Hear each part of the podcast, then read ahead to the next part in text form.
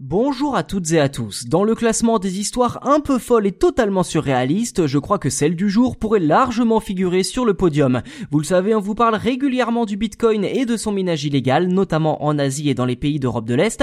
Cette fois, direction la Pologne, où la police a tout simplement découvert une opération de minage dans son propre quartier général dans la capitale Varsovie. Alors vous imaginez bien que ce n'est pas le genre d'histoire dont la police se vante écrit sur tous les toits. Ceci dit, c'est quand même un porte-parole des forces de l'ordre polonaises qui l'a raconté sur une chaîne d'information locale, signe qu'elle n'était finalement pas si grave que cela. Dans le détail, un employé civil, donc pas un policier, aurait essayé de voler l'électricité du QG de la police pour miner de la crypto-monnaie. Rien de bien surprenant euh, jusqu'ici pour celui qui connaît le fonctionnement du minage de crypto-monnaie, mais une question reste en suspens, pourquoi le faire depuis les locaux de la police police. Si le voleur pensait être à l'abri, il a somme toute été trahi par le mode opératoire commun à tous les mineurs. Car pour miner de la crypto-monnaie en quantité, il est nécessaire d'utiliser un grand nombre d'ordinateurs puissants qui forment en quelque sorte une plateforme. Cette plateforme est alors entièrement dédiée à la résolution de calculs complexes. Pourquoi des calculs complexes me direz-vous? Eh bien tout simplement parce qu'il s'agit du cœur du processus.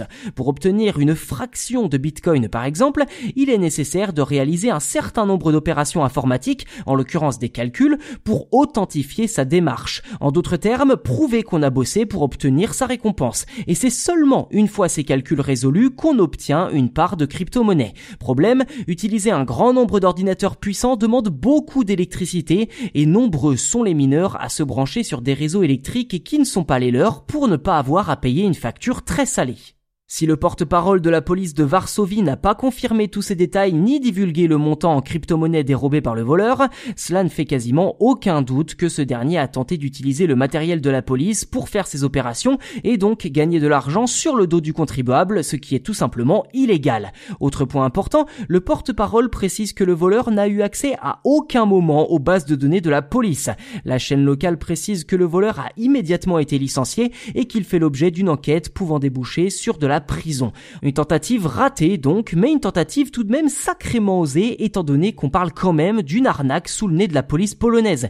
S'il avait réussi son coup, l'opération aurait été extrêmement lucrative pour le voleur. À l'heure actuelle, un bitcoin se négocie en moyenne 32 000 euros.